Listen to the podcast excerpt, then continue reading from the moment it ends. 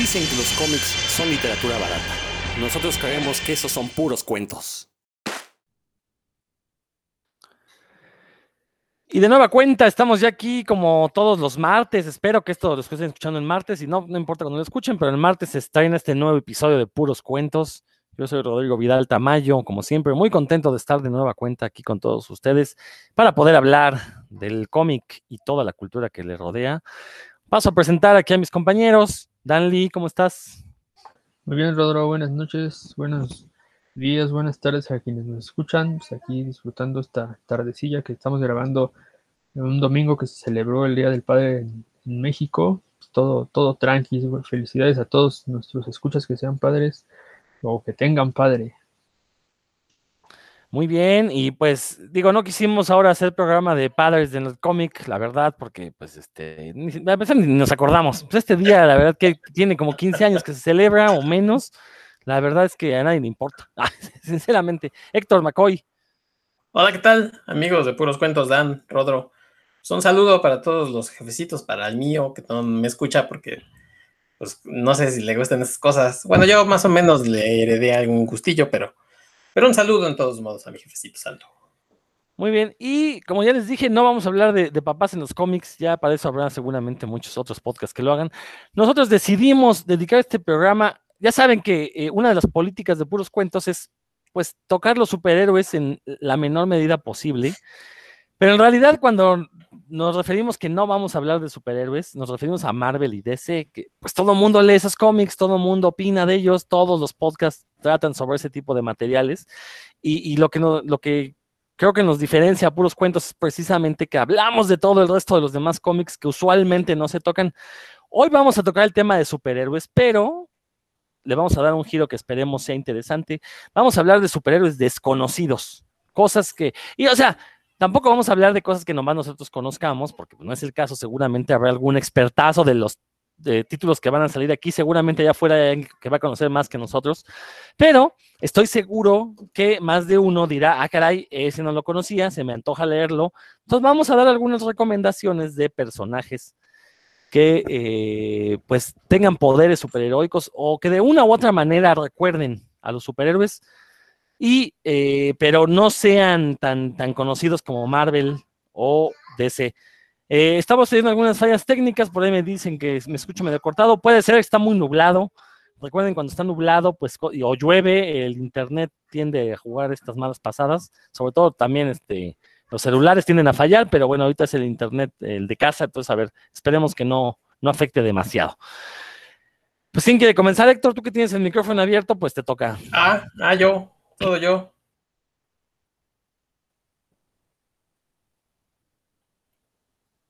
¿Qué, ¿Qué, pasó, Héctor? Ah, que sí. se está cortando, Héctor. Ah, no, no, ¿no vas tú? Me, ¿Me, escuchan? Sí, sí, sí, claro, bien, alto y claro. Ah, bueno, pues vamos a empezar entonces con un héroe desconocido, pues quizás no sea tan desconocido, pero como no es del mainstream de, de DC y de Marvel, pues lo quise traer para la gente que a lo mejor no lo tiene ubicado en su radar. Anda medio escondidito ahorita, pero pues precisamente para eso es este programa, para que la gente que, que a lo mejor no lo ha leído lo lea y el que lo leyó, pues lo vuelva a disfrutar. Y quise traer a Black Beetle de Francisco Francavilla, que es un eh, superhéroe, digamos, con, con, una gran influencia de esos héroes pulp, digamos, como de los 40, obviamente, del, de, más o menos como de la sombra, o este, de ese tipo, muy, muy, quizás tenga un, una influencia de Batman. Y Francisco Francavilla este, hace este superhéroe, ¿no? Es original, en el que, en el que, bueno, pues le da, además Francisco Francavilla, perdón, quiero, quiero aclararlo, tiene un estilo muy particular en su dibujo, que es como muy oscuro, le gustan mucho estos temas, por ejemplo, de monstruos, hace unas, eh, unos, unos cuadros, unas litografías de, por ejemplo, de, de pósters de películas antiguas, si ustedes lo siguen en sus redes o, más o menos han visto cosas de, él por ahí, sabrán que estos temas le gustan mucho y entonces pues, plasma todas estas influencias que creo que tiene precisamente en Black Beetle. Yo por ahí leí el primer, primer tomo que fue No Way Out por ahí de principios del 2010, 2012, creo que se publicó. Entonces, eh, Black Beetle es un, es un superhéroe no muy conocido porque pues, lo publicaba Dark Horse.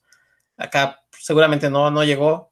Entonces, eh, si a ustedes les gustan estos personajes oscuros, eh, Pulp, ¿no? Muy, muy en el estilo detectivesco, en el estilo de, de, quizás no tanto este supervillanos, sino más bien como cosas de, la mafia, así de gringa, y, este, este superhéroe ahí investigando con, con artilugios, digamos, muy, muy primitivos, así que la pistolita con, con humo y cosas así. La verdad es que se los recomiendo mucho. ¿Puedes repetir el título, Héctor, por favor? The Black Beetle, o sea, el, escarabajo negro, no es ningún afroamericano que haya tocado con los Beatles, porque luego van a creer que sea el quinto Beatle o una cosa así. No, no, no. The Black Beetle de Francesco Francavilla, eh, publicado por Dark Horse. Eh, Francesco, Francesco dibuja y escribe. Sí, sí, sí. Es de esas pocas oportunidades que él tiene de escribir y dibujar. Oye, ¿y tú qué crees que, le aporte al, concepto de superhéroe? Además de que lo que ya nos platicaste tú, o sea, personalmente, ¿qué crees que, que, no sé si innove, pero por lo menos creo diferencia de otros superhéroes típicos? Bueno, pues probablemente sea como un, un homenaje más, más que otra cosa. Mm, por lo mismo, no es, no es el personaje que va a revolucionar al, al género, sino más bien es el, homenaje, te digo, él tiene mucha influencia de este tipo de cine negro, de, los 40, de los 50, entonces creo que ahí plasmó todo este gusto que tiene por el tema y le da una agilidad que obviamente en, personajes de esos, de esos años pues ya no lo vamos a encontrar, ¿no? Como son, este, les digo, la sombra, este, el spirit, claro que, hay, que ha habido renovaciones, por ejemplo, del spirit, y precisamente tienen esta este toque ahora pues, moderno, ¿no? Que los originales pues, no tienen. Entonces ahí pueden encontrar cómics de personajes eh, de ese estilo, pero pues con narrativa moderna, ¿no? Ya no es aquella cargada de, letras y letras, sino pues, con un toque modernizado. Muy bien, muy bien, buena, buena recomendación, Héctor. A ver, ahí luego la checaremos. Dan, ¿algo que quieras comentar o ya pasamos contigo, como tú veas? No, sí, sí, ese de Black Beatles es una excelente recomendación de Héctor es un. Tiene historias cortas, tuvo varias historias cortas, como cuatro, ¿no, Héctor? No recuerdo exactamente ahorita el número de. Pero una, por ejemplo, una era de un solo, en un solo número, ahí salía la historia completa, que fue la de Turno Nocturno, de Night Shifts, era un solo número. Y yo, bueno, hay varias. El héroe, el héroe a mí me recordó, me recordaba mucho a Indiana Jones, el tipo de aventuras que tenía eran como el tipo de aventuras en las que uno se, imagina, se imaginaría que estaría inmiscuido el Dr. Jones. pero enmascarado, ¿no? Sí. Sí, pero, pero, con un aspecto muy diferente porque él este, es este, guarda, esconde su personalidad, eh, tiene personalidad secreta que es el... Y el de Blackville tiene unos artilugios que, me, que recordaban a otro, a otro héroe de esa época, o sea, el santo, porque sacaba unos, unos artilugios este, como entre místicos. Sí, no, sí, no, Héctor, si no me, me corriges ahorita como entre místicos y tecnológicos, con los que era, era su ventaja sobre los, los malos. Bueno, y me acuerdo que había un, el malo malote que era, eh, que tenía cara de laberinto, creo que se llamaba, ¿no? Laberinto. Sí, de hecho, pues sí es como el, como el Blue Beetle, ¿no? De, de aquel personaje de... Ah, pues también tiene... Como Entonces, que tiene pero pues de todo, sí. Y gráficamente la narrativa gráfica está, es así eh, excelsa, me gustaba muchísimo, muchísimo, muchísimo las, la composición de las páginas, la forma en la que narraba la acción. Tiene muchas páginas sin diálogos en los que, en los que uno va así como con cámara de lejos viendo los movimientos de, Black Beetle eh, para entrar, por ejemplo, por una ventana, eh, o cuando está en peligro, me acuerdo que lo, en una de esas lo, dejan encerrado con miles de ratas en un, como en un sótano que, que se está inundando, así una trampa como clásica también de tipo Indiana Jones, y la forma en la que lo resuelve pues está él solo, ¿no? O sea, no hay diálogos, nada más todo, todo con narrativa gráfica muy bien resuelto y sí estaba muy, muy bien hecho gráficamente. a mí me, fue lo primero que me llamó la atención lo, gráfico y luego ya las, las historias y, en general es un cómic súper recomendable. Lo que sí es que no sé si lo estén reimprimiendo, no sé si en español dudo mucho que se consiga. No, en español, quizás de España, pero este... Eh, quizás no sea gran escritor, pero sí, este, gráficamente sí es una maravilla. Este, por ahí lo, recordarán de lo de Archie, ¿no? A, Frank Avila.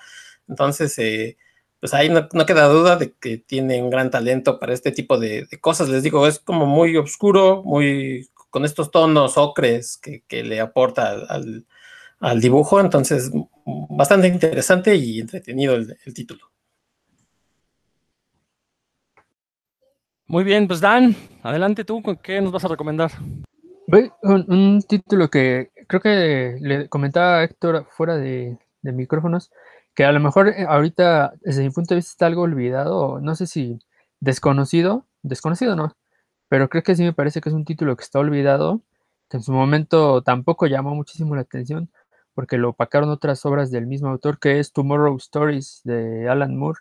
Lo publicó en, en ABC, cuando era America's Best Comics, por ahí en el 99 ya, uh, ahora sí que en el siglo pasado, ya más de 20 años, fueron 12 números en su momento y, lo que tenía Tomorrow Stories es que era una antología que incluía cuatro, cuatro historias cortas de diferentes personajes, que son los, los héroes que yo creo que están olvidados, más que desconocidos.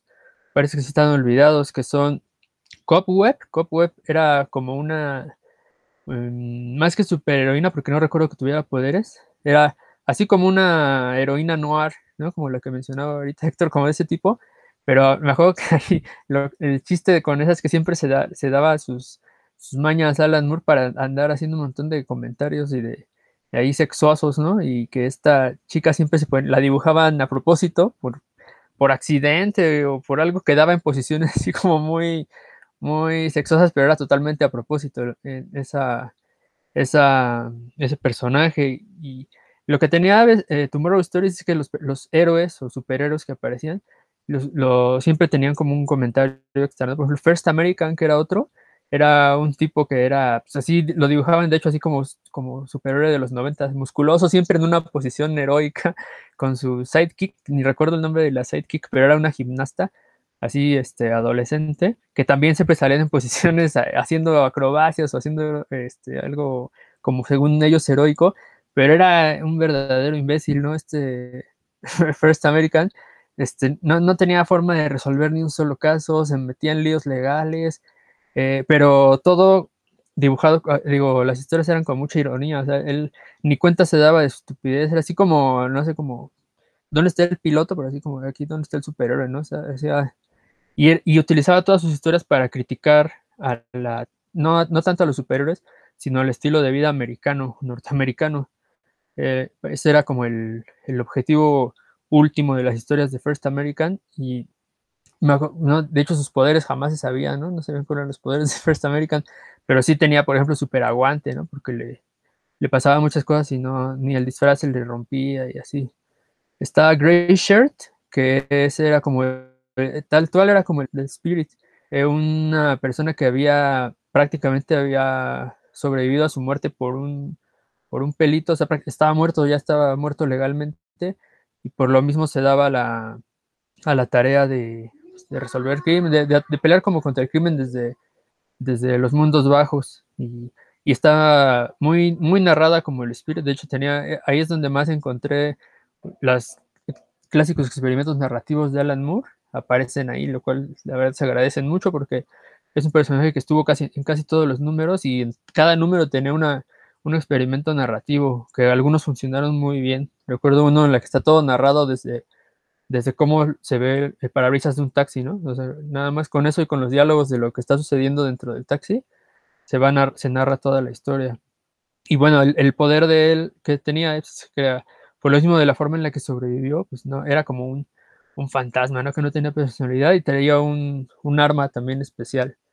Era un, como un bastón que disparaba algo para treparse. Era, era, un arma sencilla, pero esa era su, como su habilidad extra. Estaba Jack B. Quick, que es, era un niño súper genio, eh, que, que, siempre por estar haciendo experimentos metía en lío, ah, porque vivía en una zona rural, ¿sí? donde la gente pues era como que algo atrasada, así los pintaba muy atrasados tecnológicamente, pero él siempre con sus experimentos los metía, metía a la población así en un, en un problema gigantesco, uno es que hace un hoyo negro y el hoyo negro empieza a, jalar todos los animales, por ejemplo, y lo tiene que resolver, ¿no? Y ese, este niño, pues, más que superhéroe, era un super problema porque siempre metía a, su, a su pueblillo en, en, líos.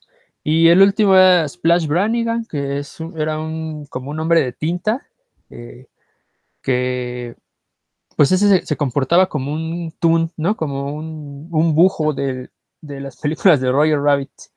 Más o menos así se comportaba, era, se suponía que era un adulto, pero pues, su comportamiento era como el de un bujo. Y, y yo recuerdo que sus historias pues, como que planeaban ser de comedia tipo slapstick, tipo de pastelazo, pero pues, no, la verdad a mí no me hacían mucha gracia. Las que sí eh, me gustaban mucho las de Grey Shirt. Y me parece que esos personajes están olvidados, tal vez creo que para lectores modernos son desconocidos y que sí ameritarían una, una lectura. Hace no mucho los releí el, los 12 números, que también no son muchos y me parecieron muy actuales, especialmente los, los que mencioné, los de Grey Shirt y First American. Esos creo que merecen una, una segunda leída. Muy bien, tengo entendido que todos estos personajes y en general todos los títulos de, de ABC, exceptuando la Liga de los Caballeros Extraordinarios, eh, son propiedad ahorita de, de, DC. Porque recordemos que ABC surge como una subsidiaria de Wildstorm. Eh, por eso es que Jim Lee, este, perdón, Alan Moore accedió a publicar bajo Wildstorm porque era una editorial independiente. Todavía era parte de Image y accedió a publicar de todos estos títulos a Jim Lee. Y en algún momento Jim Lee vende Wildstorm a DC. Y entonces Alan Moore hizo una serie de rabietas. Eh, no sé cómo fue el arreglo, pero al final, o sea, nada más siguió publicando la Liga de los Caballeros Extraordinarios y todos los demás títulos, pues ya ni los tocó. O sea, creo que por ahí Tom Strong llegó a salir en, ya como parte del universo DC, si mal no estoy. Eh, entonces, por eso todos estos personajes, pues sí, sí, este, están olvidados porque seguramente hay un acuerdo legal en el que, pues, eh, Alan Moore no los puede usar porque pertenecen a DC y DC no los puede usar sin el permiso de Alan Moore. Sospecho que debe de haber algún tipo de arreglo con algo, algo pasó ahí. Este, sí, desgraciadamente todos estos cómics de ABC pues fueron una, un oasis a finales de los 90, inicios de los 2000. Eh, Alan Moore pues, pues, es como si hubiera sido su canto del cisne ya en los cómics eh, de superhéroes, como que con, fue lo último que hizo. Y, pero sí, todo lo que pasó con esto de la venta de Wildstorm a DC como que ya terminó por desanimarlo y precisamente por lo mismo ya decidió luego pues decirle adiós a los cómics. Todavía por ahí lanza de repente algunos proyectos, pero en general ya no le interesa tanto hacerlo. Héctor, ¿algo que quieras comentar? No, no, honestamente yo no, no, los ubicaba porque pues no soy, como les he dicho aquí, tan fan de Alan Moore, pero pues sí soy interesante echarle un... Sobre todo se oye como, como el más ligero de las cosas que luego hace Alan Moore, y pues sí, sí me motiva echarle una, una vista. No, en general todo esto de ABC fue bastante ligerito, exceptuando quizás la Liga de los Caballeros, que tenía, bueno, que no, no es que fuera muy pesado, pero tenía muchísimas referencias a literatura sí. del, de finales del siglo XIX. Pero en general esos títulos son, son bastante ligeros. Tom Strong, este, Top Ten, eh, Tomorrow Stories, en general no era, o sea, ah, bueno, Prometea quizás. Prometea también, sí se puso denso después. Eh, se, sí, se puso denso al final, pero bueno, este, en general son títulos bastante agradables. Fueron, Cambió de proveedor ahí, ya se la daban más. Pues más sí, exacto, exacto, la daban cortada, entonces ya no, ya no, ya no le gustaba. Pero bueno, bueno, yo también voy a mencionar unos, un, un, un par de títulos. Eh, están, son relacionados, no son secuela, no, no, pero comparten un ideal. Eh, Ustedes recordarán a Rick Bates, este eh, dibujante que llegó a hacer algunos números de Swamp Thing con Alan Moore, precisamente.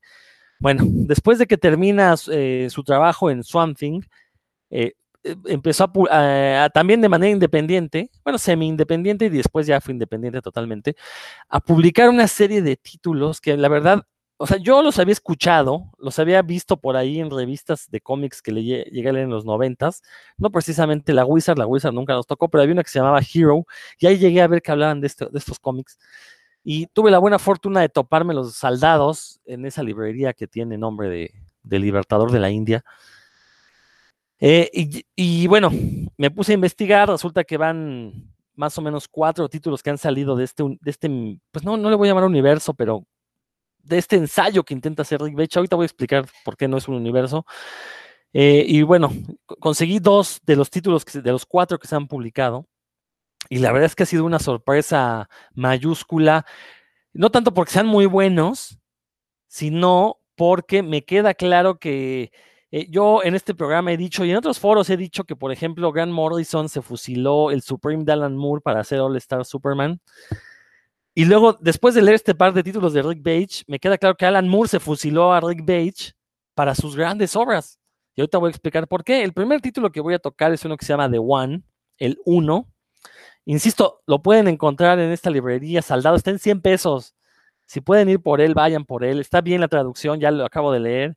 Eh, está muy bien la traducción. Si, acaso el único problema, pero es un problema de origen, es que eh, la, miniserie fue publicada originalmente a color y el tomo, el compilatorio, tanto en Estados Unidos como esta edición española, viene en blanco y negro. Entonces, vi unas páginas a color y la verdad siento que sí pierde en blanco y negro. pero bueno, ¿de qué trata este título? Pues básicamente es Rick Page como diciendo, haciendo un ensayo acerca de lo que debe significar la figura del superhéroe, pero sí lo hace de una manera muy pacheca, muy psicodélica. Eh, creo que eh, hasta cierto punto no logra llegar al, al, grano en ese aspecto, pero lo interesante es que el cómic comienza con una disputa entre Estados Unidos y la entonces Unión Soviética, donde ya por fin deciden este, mandar todo, bueno, más bien eh, uno de los villanos, no hay un villano como tal, sino más bien una, una figura que podríamos nombrar como malvada, eh, que representa a las grandes corporaciones, al capital, todo este tipo de cosas que ya sabemos que en los años 80, por parte de este tipo de autores, se le, eh, tuvieron mucha crítica. Entonces, una de estas personas provoca pues, la inminente guerra nuclear y se lanzan los misiles, pero entonces surge un superhéroe que después nos va a explicar Rick Page, y no es spoiler, porque se intuye desde un inicio, que es, este superhéroe es como un eh, producto del imaginario colectivo que busca la paz. Sea, si todas aquellas personas que se unen mentalmente para buscar la paz generan este superhéroe, bueno, entonces este superhéroe impide que caigan las bombas. Esto que los detalles que les estoy dando realmente no son el kit de la historia.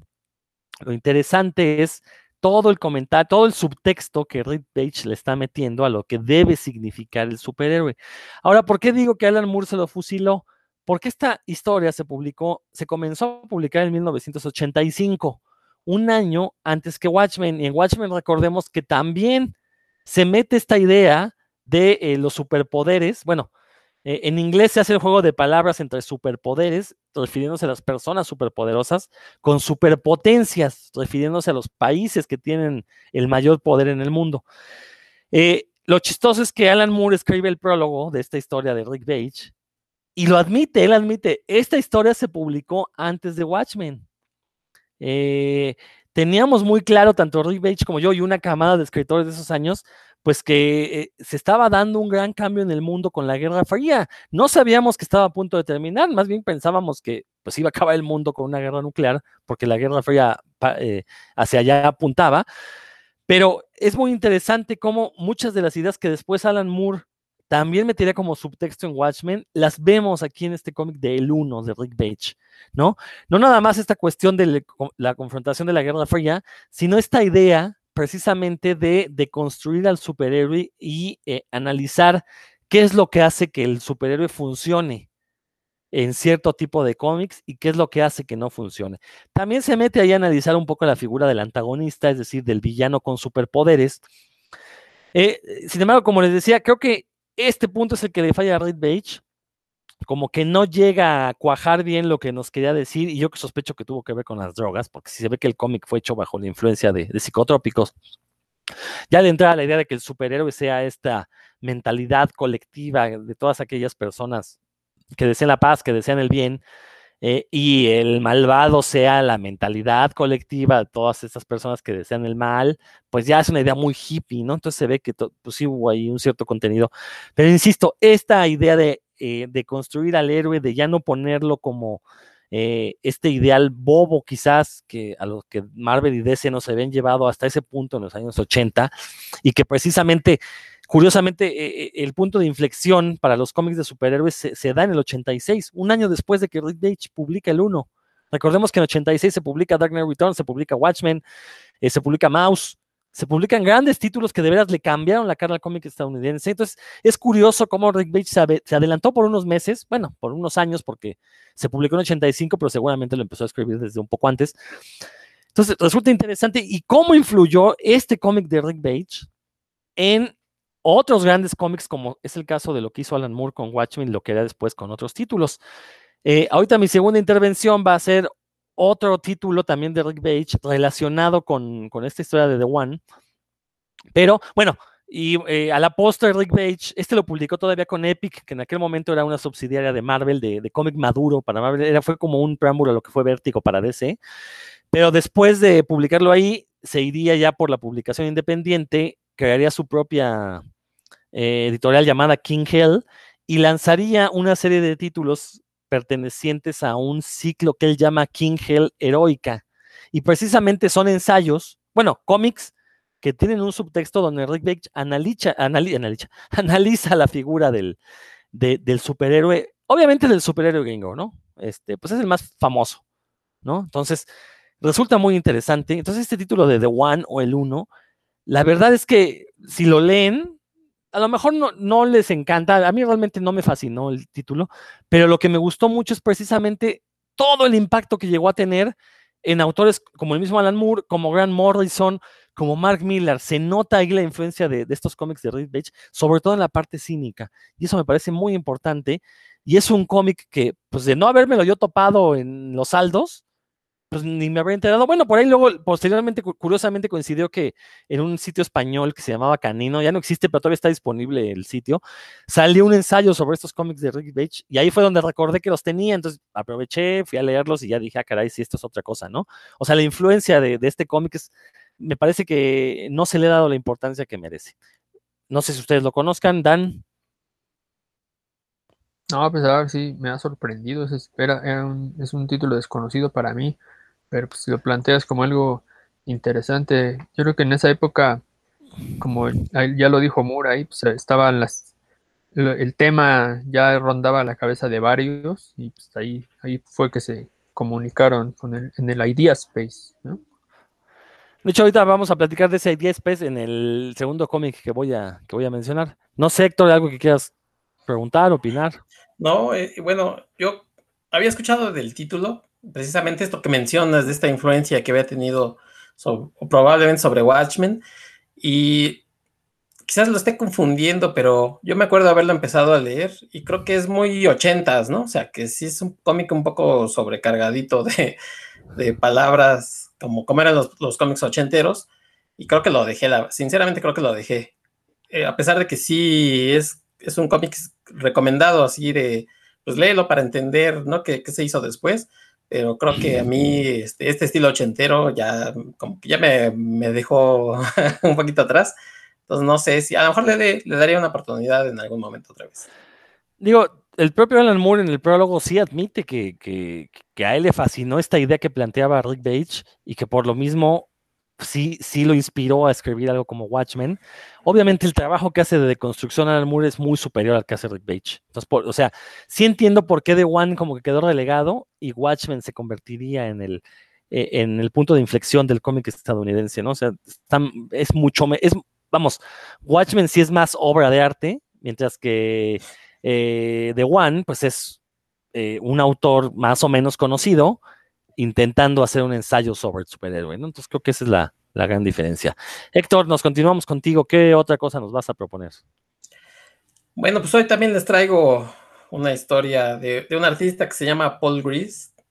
Eh, para, para, todos los efectos, el, el superhéroe que, que, les voy a presentar, bueno, pues es una suerte de Capitán América, se llama Jack Staff, es digamos el superhéroe, eh, pues inglés, ¿no?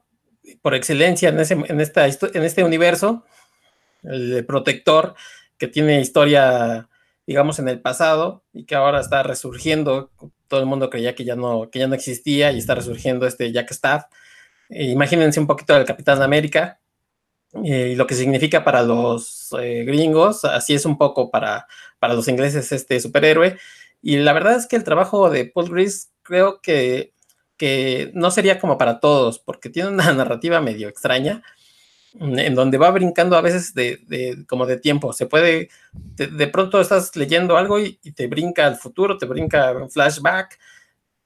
Eh, eh, Paul Gris es un poco un, gusto adquirido porque yo lo conocí leyendo Kane, que Kane es un detective que, que todavía es más difícil de entrarle porque te está contando una historia y de pronto, así sin, sin decir nada, te, te lleva al pasado, te da, te da antecedentes y luego ya se regresa al presente.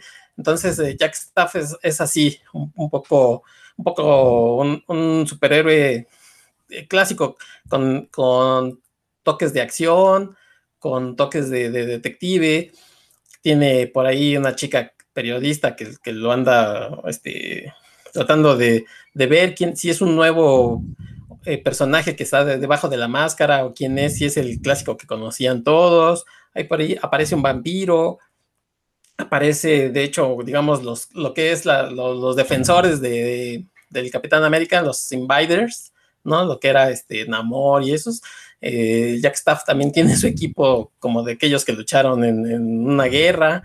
Entonces, eh, el personaje es bastante interesante. El cómic es un cómic que lo publicó Image en blanco y negro, así lo hacía Paul Gris. De hecho, también Kane era, si mal no recuerdo, en blanco y negro. Por ahí tenía otro personaje que se llamaba Moodman. Creo que ese no lo llegó a terminar, pero era bastante también interesante. Tiene, les digo, este, este toque eh, muy personal de, Paul Gris.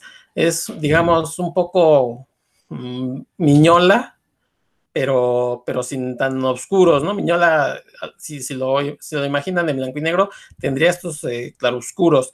Eh, Paul Gris es quizás un, un, eh, una línea mucho más clara, pero también así como con ese tipo de acabados así muy, muy sencillos, muy, muy directos. El, título es del 2000, de mediados del 2000, 2004, 2005, por ahí. Eh, el primer tomo se llama Todo solía ser en blanco y negro, precisamente son 12 números.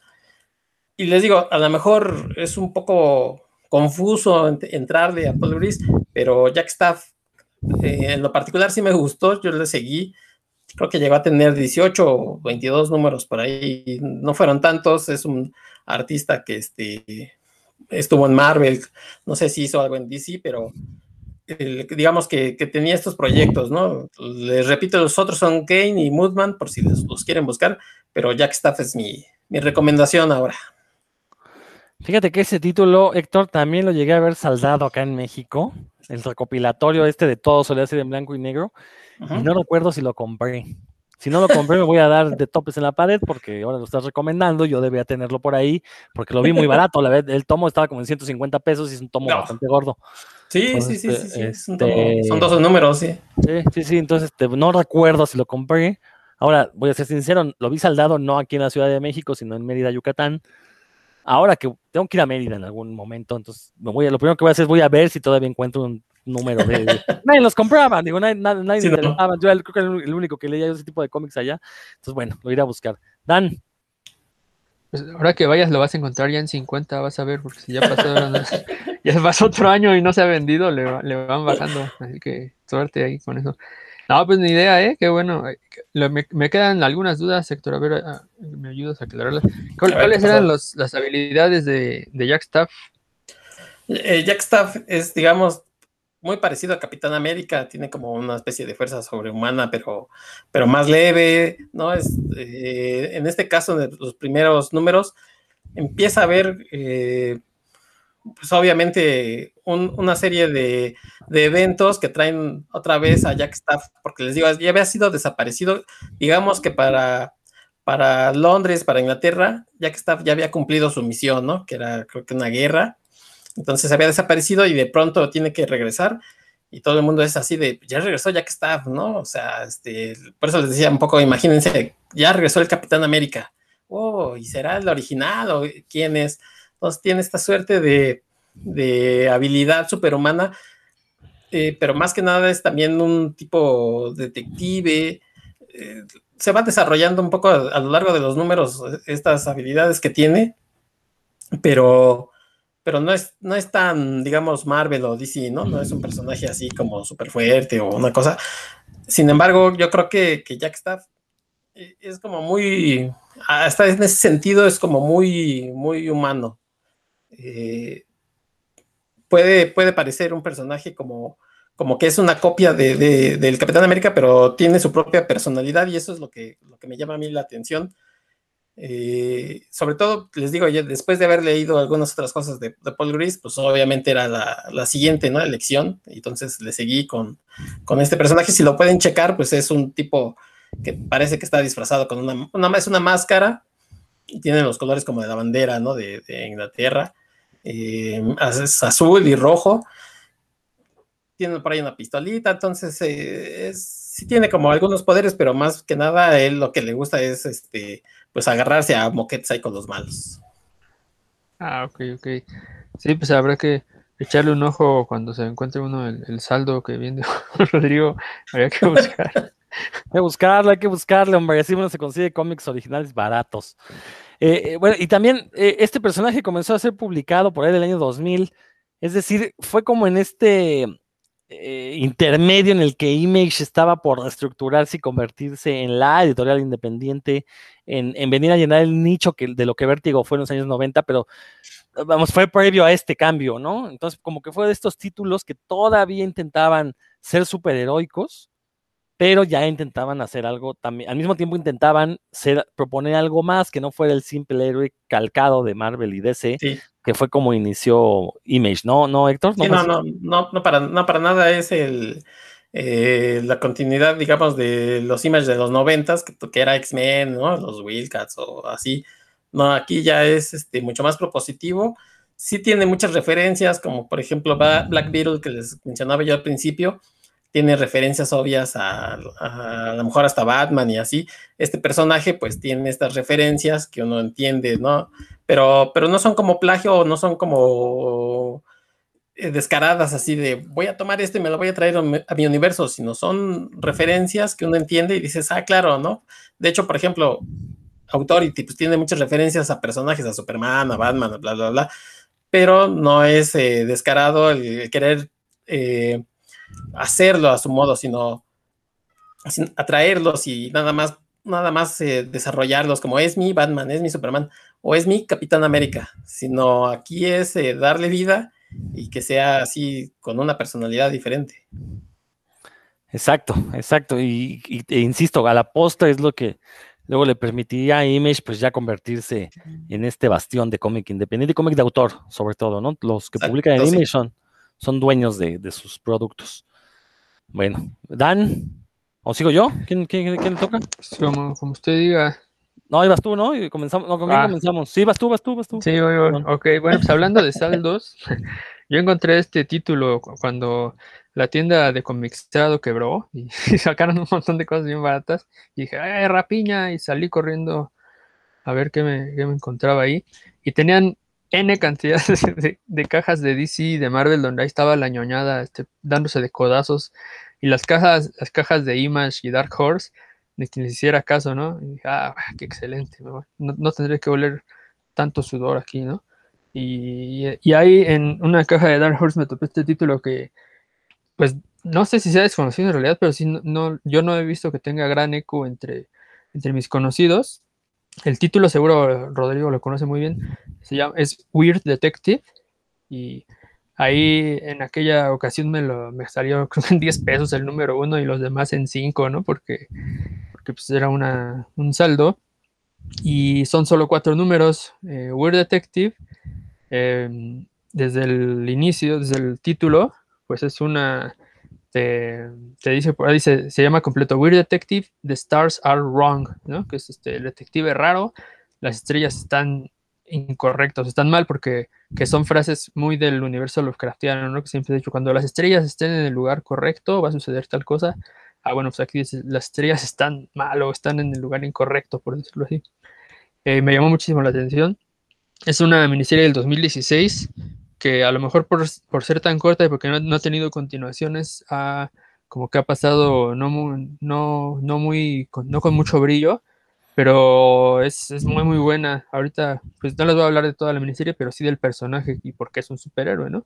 Es un superhéroe porque tiene habilidades sobrehumanas o, o capacidades más allá de lo humano, precisamente porque es un detective raro, ¿no? No les voy a decir por qué es un detective raro, porque eso sí arruina, les arruina una de las vueltas de tuerca más importantes de la historia, pero lo que sí es que tiene en esta tiene varias excepciones su rareza, ¿no?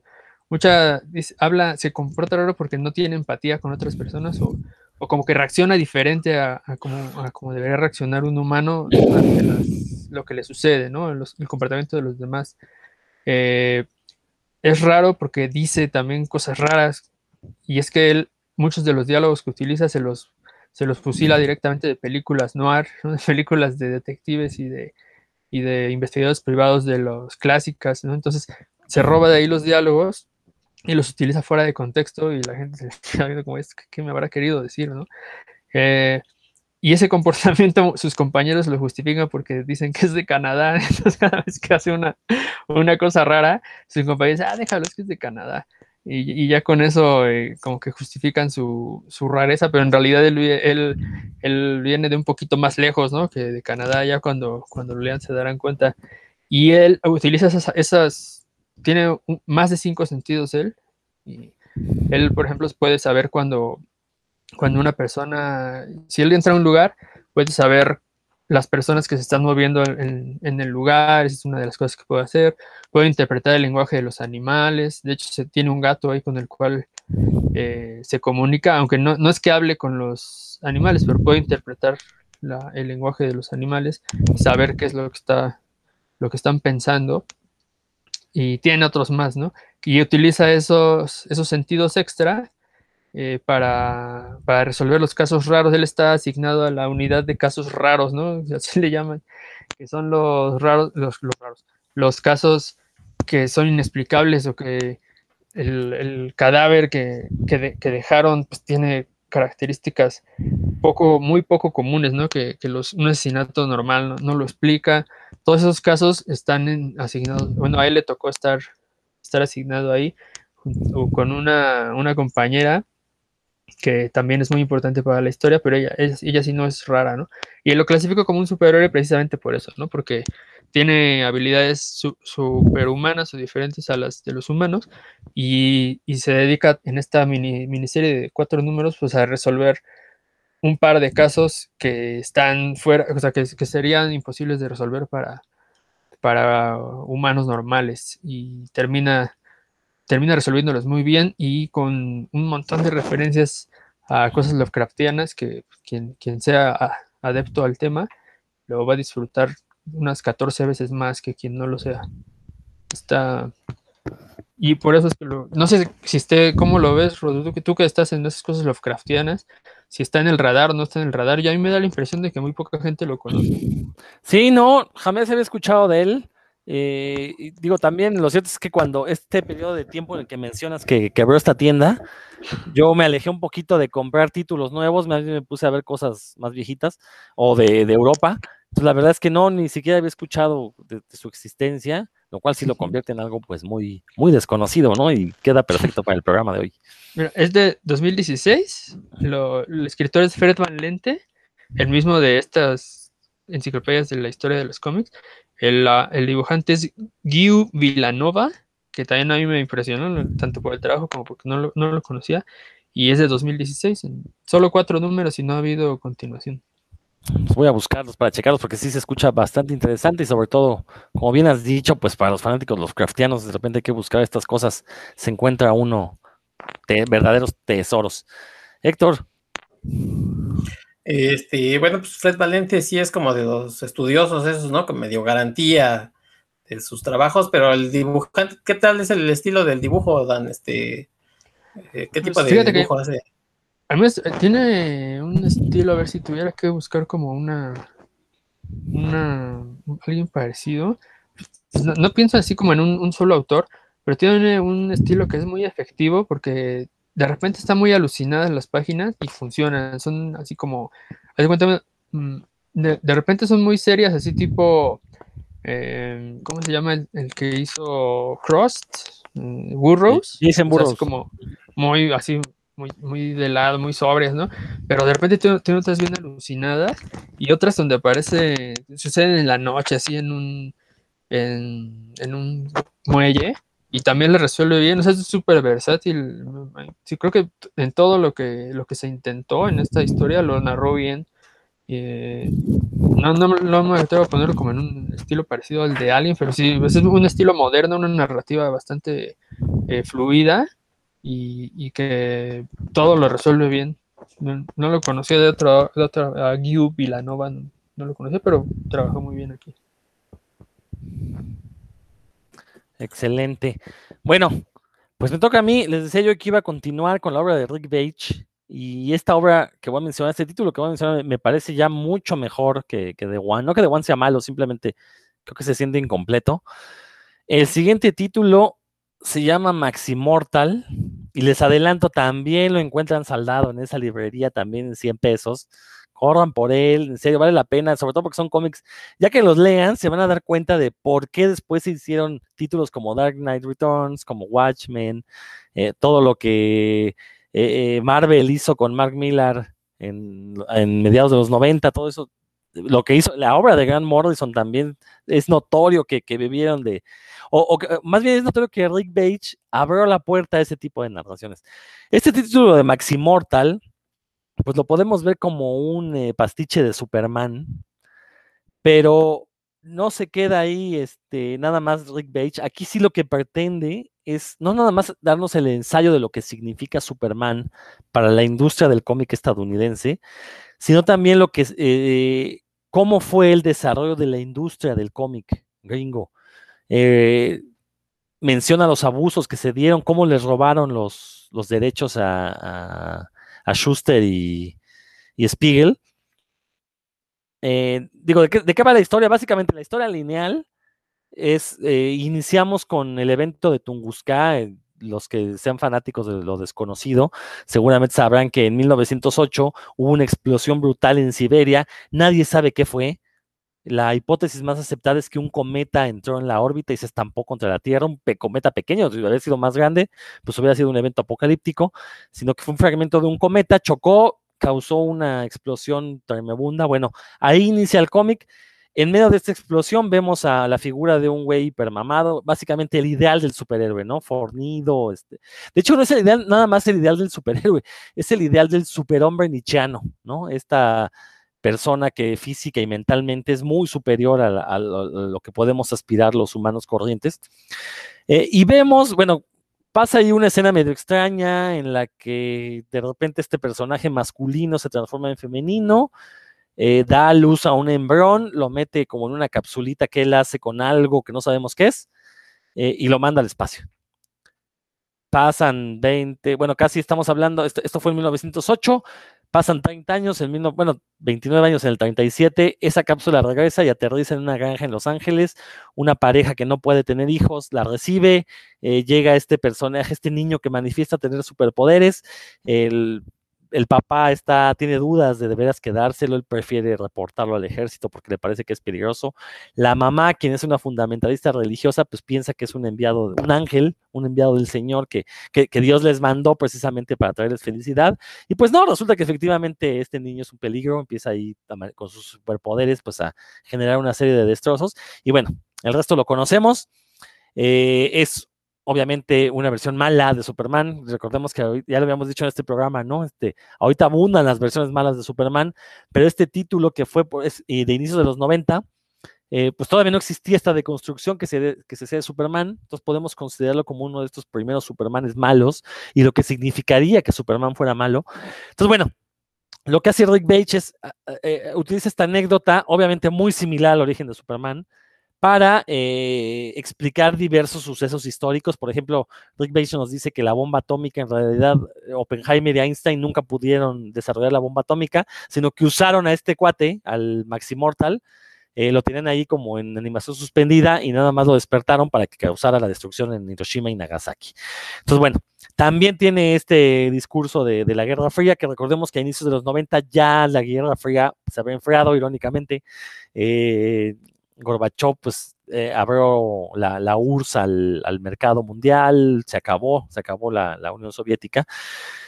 Pero bueno, a partir de este punto, Rick Page lo que hace es hacer un recorrido histórico por lo que fue la, la por los grandes, los puntos más importantes de la historia del cómic estadounidense, de la industria, de la historia de la industria del cómic estadounidense.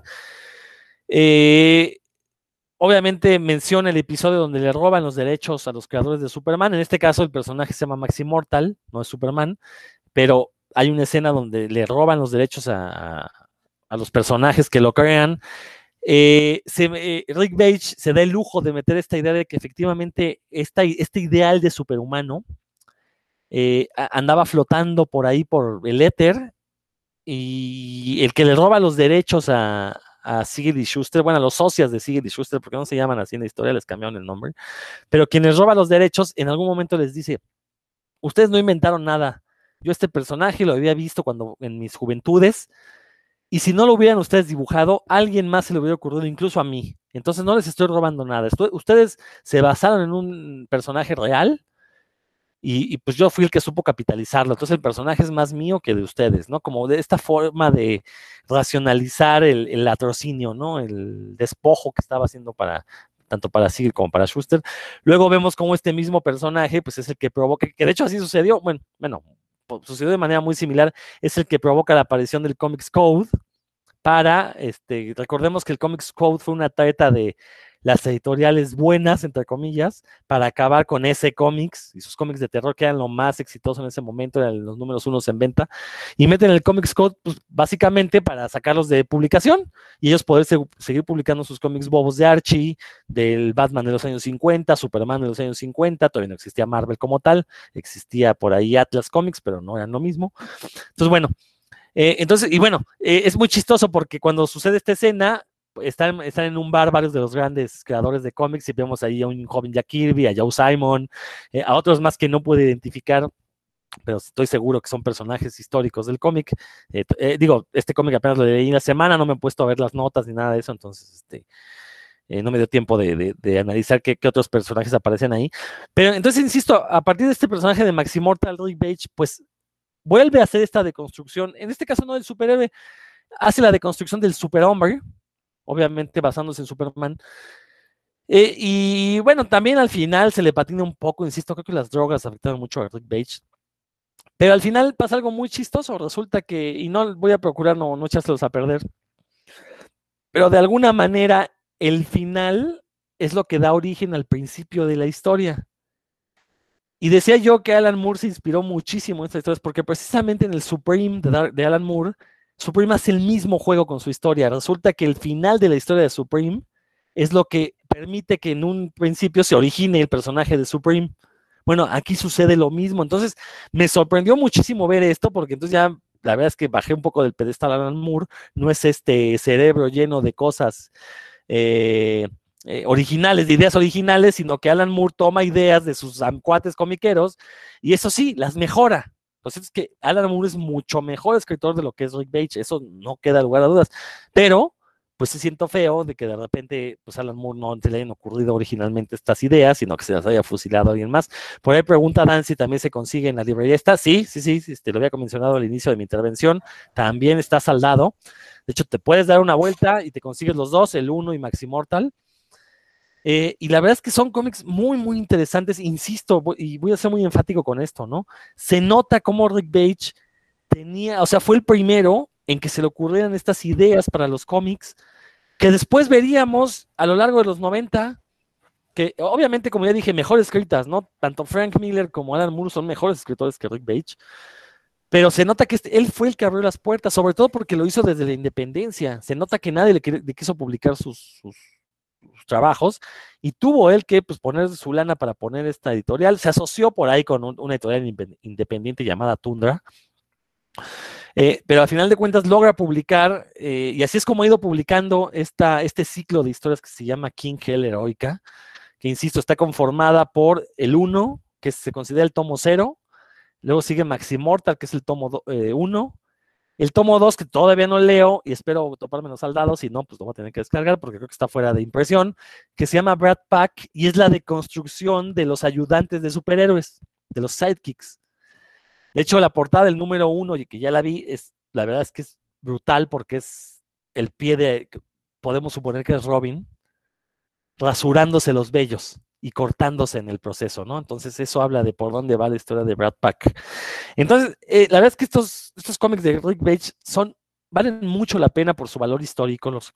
Este, insisto, la, la, historia no será de lo mejor, pero por lo menos para aquellos que no conozcan mucho la historia del cómic gringo y cómo eso influyó, pues de cierta forma en, en, este, en el cómic de otros países, de hecho, en el de Maximortal, por ahí se habla de la, la, edición mexicana de Maximortal, lo cual tiene su razón de ser, porque recordemos que Novaro fue un socio importantísimo para DC en los años 50 y 60. Y, y, obviamente todo el mercado hispanoamericano dependía de Novaro, entonces por eso mencionan la edición mexicana de Maximortal. Eh, entonces, hasta eso Rick Page se ve, se ve que sí investigó lo que era la historia del cómic estadounidense y pues hace un ensayo a partir de ello en este cómic de Maximota. Entonces, lo recomiendo muchísimo. Dan, ya te vi ahí que tienes varias preguntas. Si quieres hacerlas al aire de una vez. Sí, pues eh, la primera es cuando estabas hablando sobre que este personaje lo, lo, retoman como si él hubiera tenido participación en eventos de la historia norteamericana. Me recordó esa película del 94, Forrest Gump, ¿no? En la que resulta que Forrest Gump prácticamente es el responsable de de toda la historia moderna norteamericana. Me recordó, ¿eso así, es algo así, mi buen Rodro? Eh, no tanto, nada más, más, más bien eh, lo ponen con la cuestión del arma nuclear y cómo, o sea, realmente los, los, gringos nunca desarrollaron armas nucleares, sino que utilizaron este personaje y bueno, de ahí hay una, una subhistoria donde Robert Oppenheimer, el, el, el, líder del proyecto Manhattan, pues eh, se pone a investigar al Maximortal para ver de dónde vienen sus poderes, ¿no? Pero es, es más un adorno que realmente un cabo que, que, que termine bien amarrado al final de la historia. Ah, ok. Ah, pues suena muy, muy interesante, mi buen Rodo. Sí, sí, hay que hincar del diente, pero a la de ya. Para... Sí, sobre todo, sobre todo porque está baratísimo. Y, y ya las vi en, en, las sucursales del centro, entonces.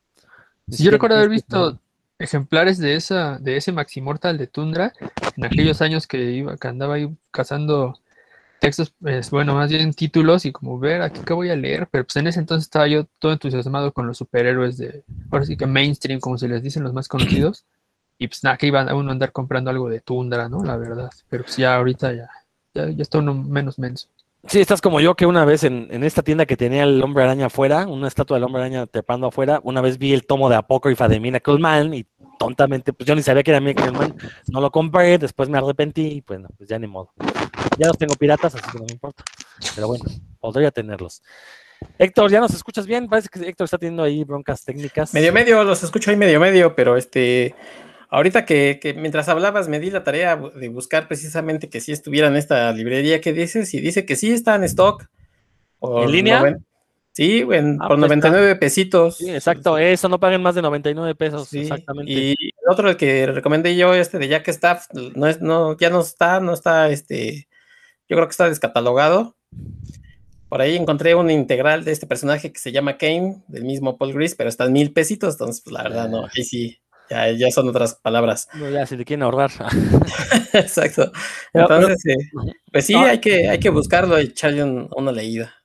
Sí, te digo, se los recomiendo sobre todo para que vean cómo eh, luego estos personajes realmente son mucho más valiosos por su impacto histórico que realmente por, por la historia del cómic en sí. Pero, y, y bueno, y, eh, el tomo de Maximortal trae al final un ensayo de Rick Bates sobre el superhombre, muy interesante la verdad, porque menciona Nietzsche, menciona este eh, cómo él quería empalmar este la idea del superhombre nietzscheano, pues con la de Superman y, y, y, con eso hacer un comentario acerca de la historia del cómic de superhéroes estadounidense. La verdad es que muy, muy interesante. Bueno, pues ya con esto ya podemos dar por terminado el programa. Llevamos ya cerca de una hora, si no es que la hora ya, la, ya cumplida. Creo que fue un programa, un programa bastante interesante, sobre todo porque, pues, ¿cuántos más personajes no habrá por ahí escondidos que nosotros no sabemos? Y de repente uno se los topa así saldados y dice, bueno, pues voy a invertirle 100 pesos, total, si está feo, pues nomás fueron 100 pesos, ¿no? No que no, nos gastamos luego 400, 500 en cosas que ni nos gustaron y ahí es uno dice, chin, me hubiera gastado esa lana en otra cosa. Héctor, ya que estás con el micrófono abierto, pues de una vez, ¿qué nos, este, despídete y a qué nos vas a invitar a escuchar? Pues los, eh, les agradezco que hayan escuchado este programa, amigos. Recuerden que va a ser eh, tema de examen, entonces eh, será mejor que elijan, porque de estos seis recomendaciones que les hicimos, vamos a hacer examen de tres, entonces elijan sabiamente. Y bueno, pues nos estaremos escuchando próximamente. Les recuerdo que paralelo a este tengo un podcast que se llama De la ciencia a la ficción. Por ahí búsquenlo de la ciencia a la ficción para que pues, se llevan también un, bonito eh, eh, momento de sano esparcimiento de ciencia ficción en su semana. Muchas gracias amigos, nos estamos escuchando. Excelente. Dan. Ah, yo quiero cerrar con un comercial que no es mío, pero es de un artista mexicano que trabaja un montón, que es Joshua Hernández, que esta semana empezó su el Kickstarter de Las Retadoras, que es un cómic de sobre fútbol femenil amateur, eh, que hace un tema, como ustedes se dan cuenta, no muy, no muy visitado en el cómic en general y en el cómic mexicano menos. Y pues tiene este fin de semana arrancó su Kickstarter, su Kickstarter, perdón, para el físico de las retadoras. Si les gusta la obra de Joshua Hernández, es una muy buena opción porque entre las opciones que tiene ahí para, para la cooperacha del Kickstarter, hay una en la que les incluye cualquiera de sus obras anteriores a mitad de precio. Entonces ahí, échenle un ojo si les gusta el arte de, de Joshua Hernández, eh, a ver, para que puedan tener ese, las retadoras que está en web, en Webtoons, ahí lo pueden leer gratis sin ningún problema. Pero si lo quieren tener en físico, pues ahí, esa es la opción. Nada más. Y bueno, también el comercial de, no se pierdan el blog de Lucha Libre y Nostalgia, eh, Lucharte en el canal de Facebook de Lucha Lucharte. Ahí estoy con otros, eh, igual que yo, de traumados con la lucha libre, hablando de, lucha libre viejita por lo general. Y arte y cultura relacionada con la lucha libre. Y nada más, nos vemos por aquí pronto. Espero hayan disfrutado puros cuentos. Sí, de Joshua Hernández ya lo hemos comentado varias veces aquí. creo que es de los pocos autores mexicanos de cómic que publican, no diré que publica constantemente, publica. y digo, este, se avienta por lo menos mínimo un cómic al año. Entonces, este, y no, no, no estamos hablando de cómics de 22 páginas, sino estamos hablando de tomos de más de 200. Entonces, este, sí, la verdad es que eh, conozcan su obra y si les late, pues apóyenlo. Si no les late, pues por lo menos ya habrán conocido a un autor mexicano que se hace cómic, ¿no? A diferencia de las vacas sagradas, que pues no sé cuánto fue la última vez que publicaron. Pero bueno, ya lo hemos mencionado mucho en este programa. Un saludo a Joshua Hernández y ojalá le vaya muy bien con su Kickstarter. Pues esto fue el Puros Cuentos de esta semana. Nos estamos escuchando la próxima. Yo espero que sí, porque pues llevamos una muy buena racha, así que nos estamos escuchando próximamente.